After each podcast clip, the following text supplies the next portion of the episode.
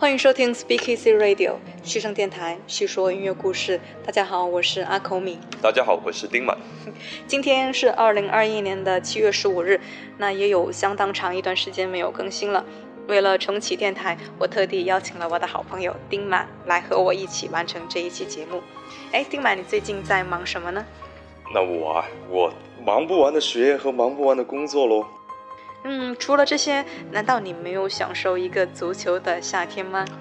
啊，我怎么能把这事儿给忘了呢？在最近的一个月啊，刚刚结束的第十六届欧洲杯受到了疫情的影响呢。原本呢，这一届欧洲杯是要在去年举行的，嗯，那现在时隔一年呢，终于是举办了呀。在本届欧洲杯的开幕式，意大利著名的盲人男高音歌手安德烈·波切利在开幕式上演唱了普契尼歌剧《图兰朵》中的咏叹调《今夜无人入睡》，也就是今天我们节目的开场曲。丁马，你知道这部歌剧吗？当然知道了，这部歌剧故事可太有名了。那我可以给大家讲一下他这个故事里面的情节。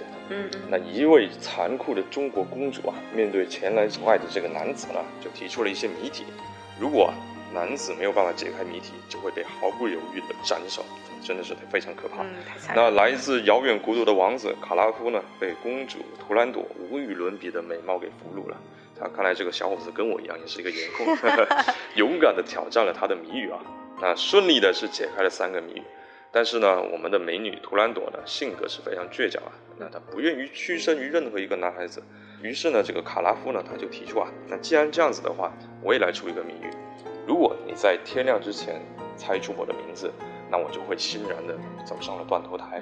那如果你没能猜对呢，你就要成为我的妻子。紧张的一夜过去了，卡拉夫一夜未眠，唱出了这首著名的《今夜无人入睡》。是我，我也睡不着。哎，其实说起来，这段咏叹调和足球也是颇有渊源的。在一九九零年的世界杯，英国广播公司就用它来作为当年意大利世界杯足球赛的主题曲了。据说呢，是因为制作人啊，他觉得这个咏叹调的最后一句 “Vincero”，中文的意思呢就是“我将获胜”。其实非常契合足球这个运动，以及各路球队们的求胜信念。对，不过呢，当时啊，用一首歌剧来作为足球运动转播的音乐，算得上是一个大冒险了。不过幸好成功了。后来呢，这首曲子在当年的闭幕式上，由世界三大男高音来献唱。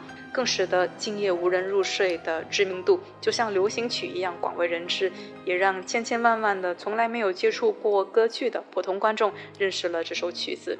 曲子呢，也是多次用在关于足球的盛世活动当中。那对了啊，在本届的这个欧洲杯的开幕式上的这个演唱者啊，不知道你知不知道他？嗯，安德烈·波切利。那他其实是被称为世界上第四大男高音，而且他还是一名盲人。嗯。那他的失明呢，在某种程度上也和足球有关。他从小啊就患有非常严重的青光眼，始终是没有办法能医治。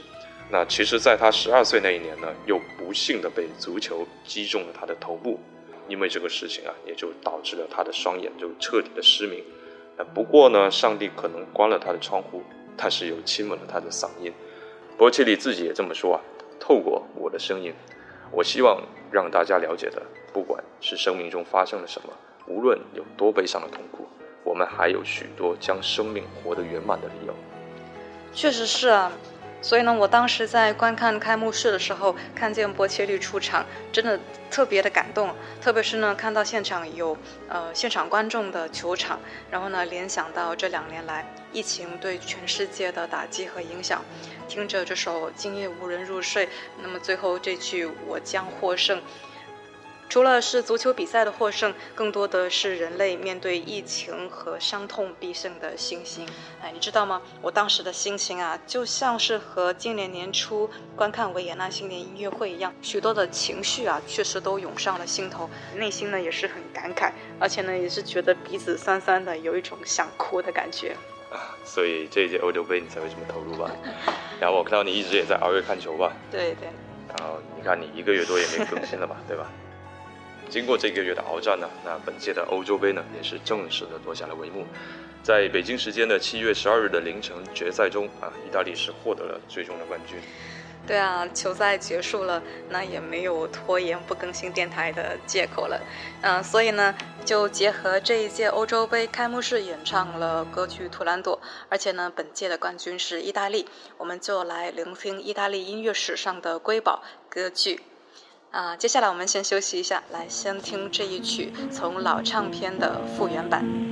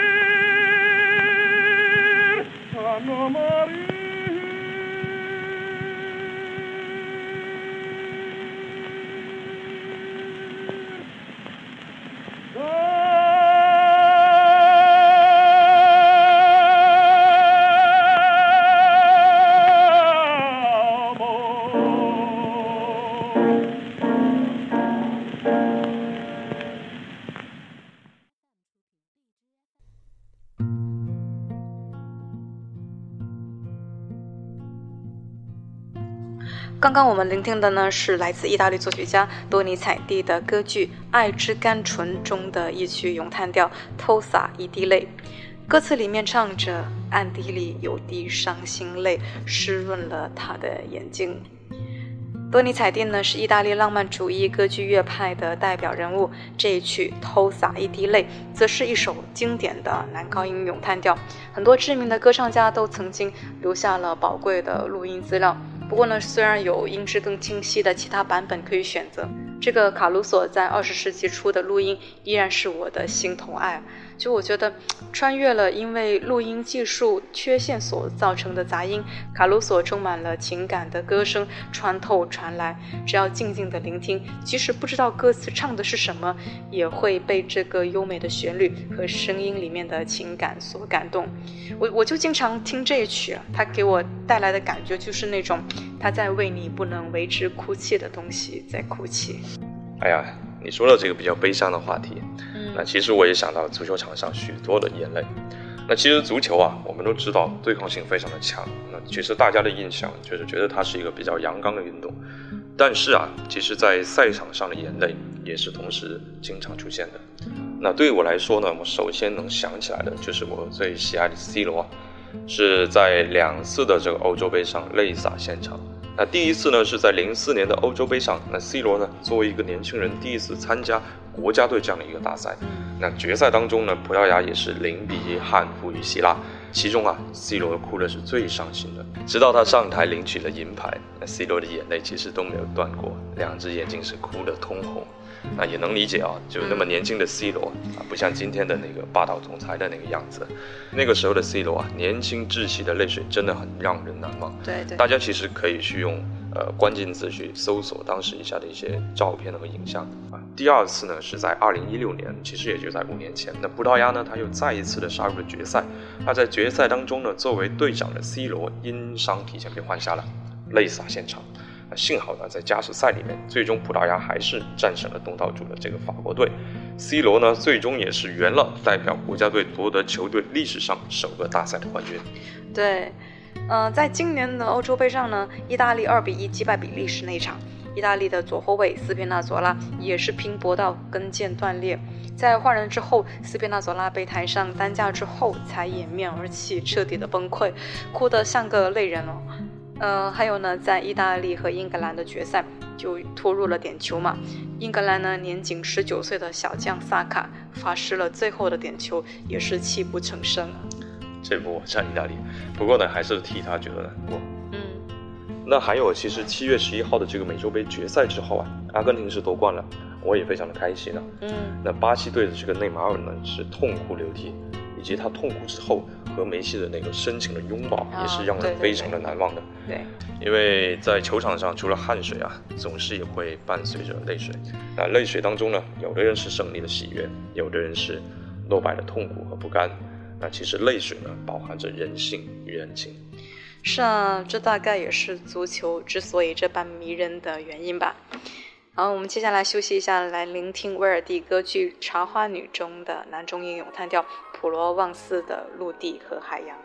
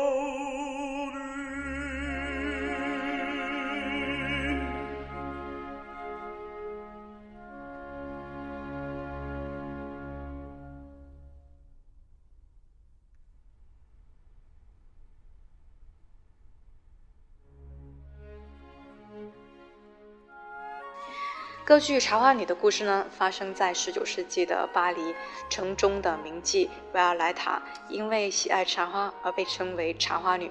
维尔莱塔受到青年阿尔弗莱德真挚情谊的感动，不顾身份地位的悬殊和世俗的礼教，和他坠入了爱河，毅然地离开了纸醉金迷的巴黎社交圈。不过，没想到这段爱情呢，却受到男主角阿尔弗莱德父亲的阻拦。这首咏叹调普罗旺斯的陆地和海洋，就是歌剧《茶花女》中的第二幕。阿尔弗莱德父亲为了劝慰儿子放弃与维尔莱塔的爱情，劝慰儿子和他一起回到老家普罗旺斯，而唱起了这首著名的男中音咏叹调。那我猜，其实你选这首歌也是结合法国队的退场吧？对，就是遗憾嘛。嗯，对。那夺冠大热门法国队。其实球迷们普遍期待他能在本届的欧洲杯上给大家带来更多的精彩比赛，但是却在首轮就被淘汰了。那对阵瑞士队就惨遭淘汰出局回家，就非常的可惜，我觉得。对啊，这可以说是一场爆冷的比赛。那法国队呢，其实是在三比一情况下，被追平了比分，那最终还是被对方拖入了点球大战。姆巴佩呢，更是射失了关键的点球，高卢雄鸡惨遭瑞士淘汰。在那场比赛打入一球的波格巴，其实在谈论到被淘汰的这个感受的时候，他说道：“足球有时候是残酷的，但是残酷也是美丽的。”是啊，残酷又美丽，这个评语啊，倒也符合在意大利歌剧中的许多悲剧情节故事呢。嗯，我们转换一下心情，还是来听一下《长花女》中的另外一首名曲《饮酒歌》，由世界三大男高音联袂演唱。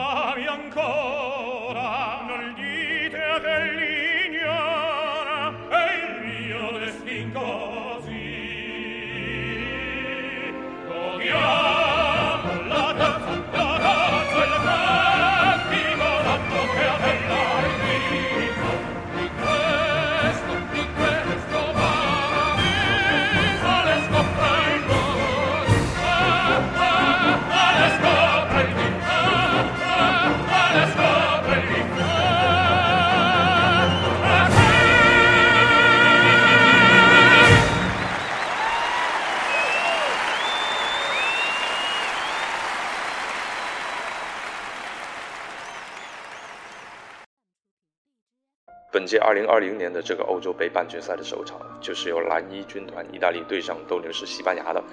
那意大利呢，常规时间是与西班牙战平了一比一，并通过点球大战，总比分五比三淘汰了西班牙。说到意大利与西班牙，又联想到足球和歌剧啦，那就让人想起世界三大男高音。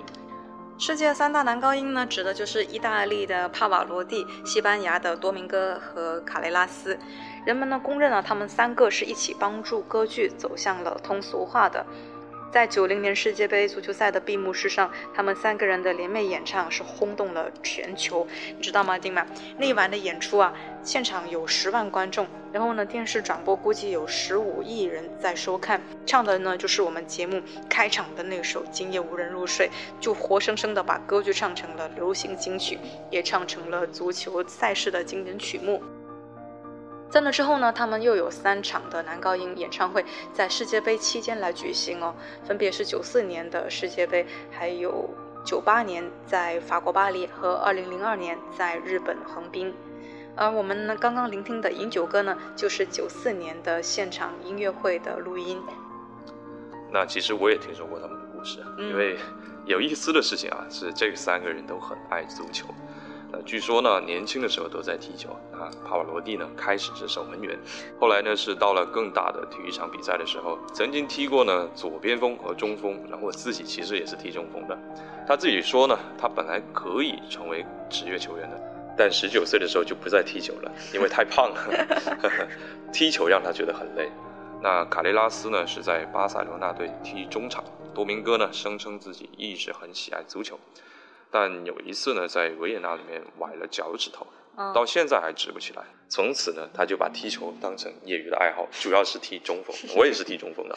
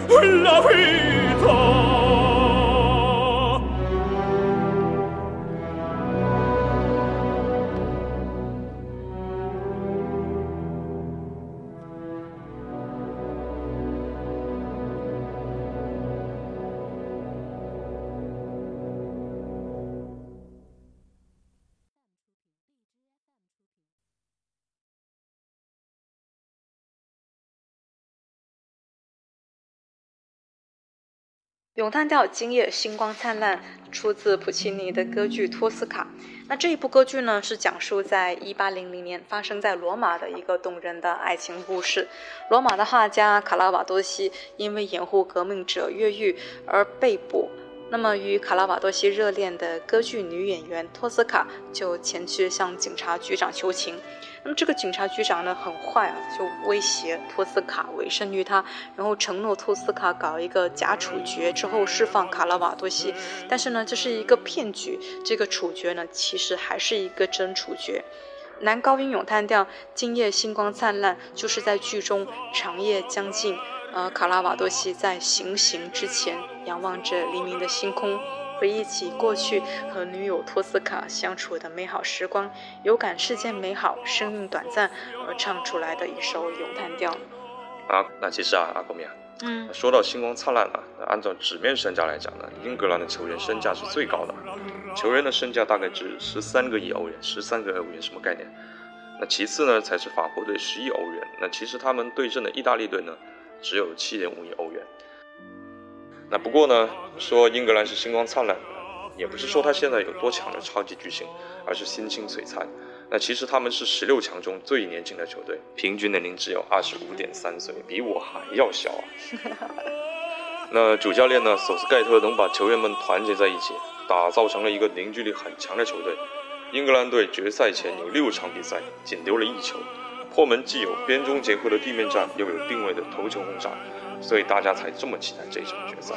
对，而且呢，决赛是在英国伦敦温布利大球场举行的，也就是英格兰的国家足球场了，绝对的主场作战。但是呢，足球回到了家门口，却最终回了罗马，这个让英格兰的球员和球迷们都心碎了。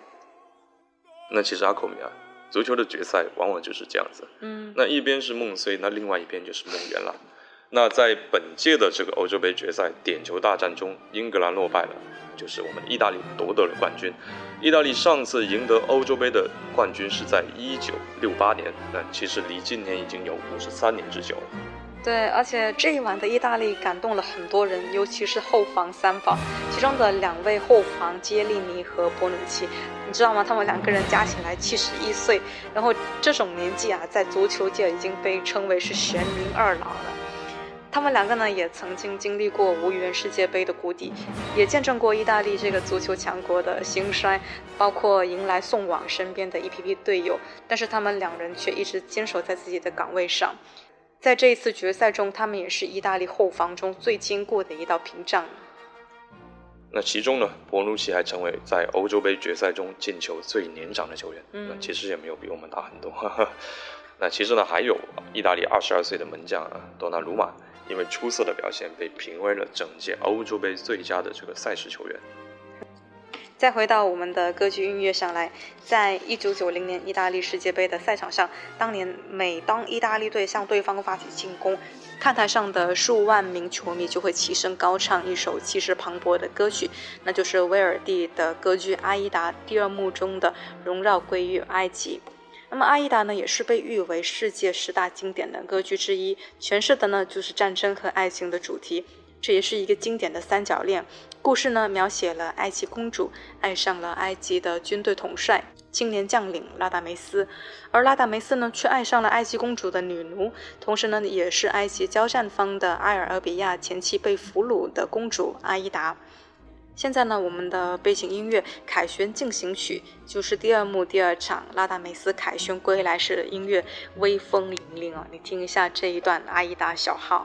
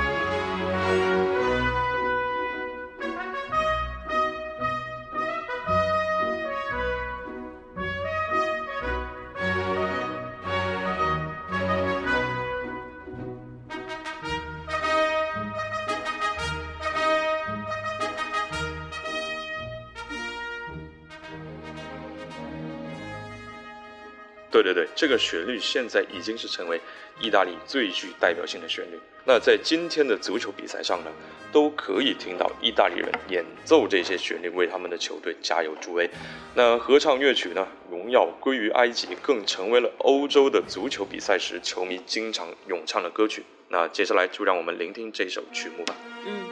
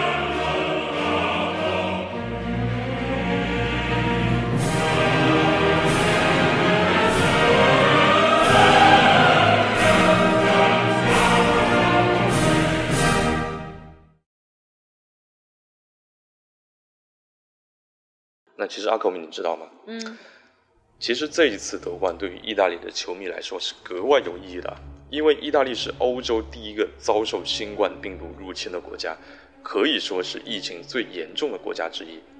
那足球呢，在这一场疫情当中呢，是扮演着非常重要的角色。那其实，在这一次的胜利呢，就可以让人看到满怀希望的意大利人。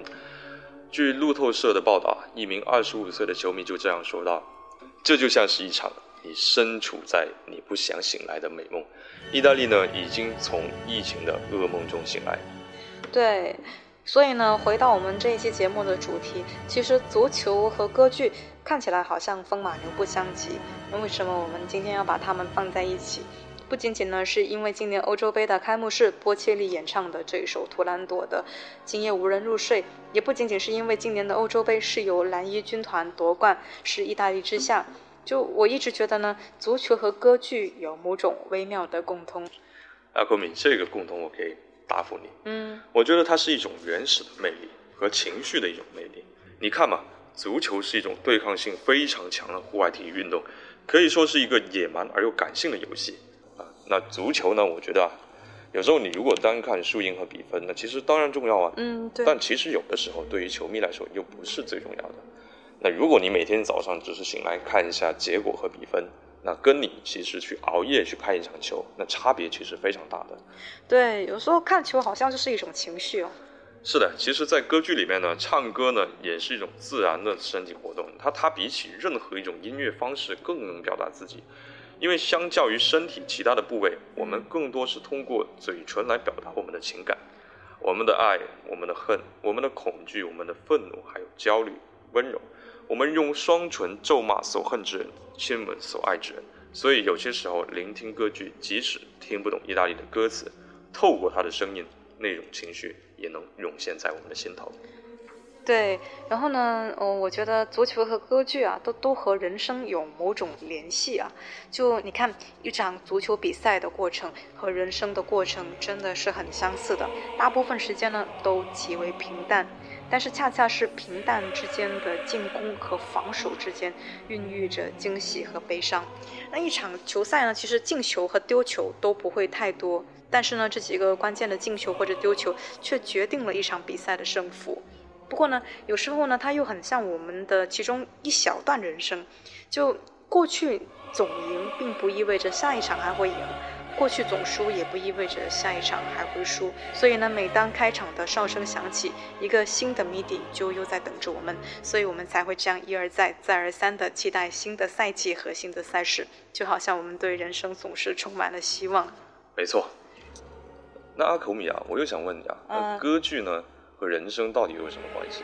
那我觉得吧，歌剧呢跟人生的关系，就像戴锦华聊电影时候说的，我们透过一部部电影体验几十倍于自己的人生经验，我们带着强烈的内心求索，从电影里寻找我们要的一切。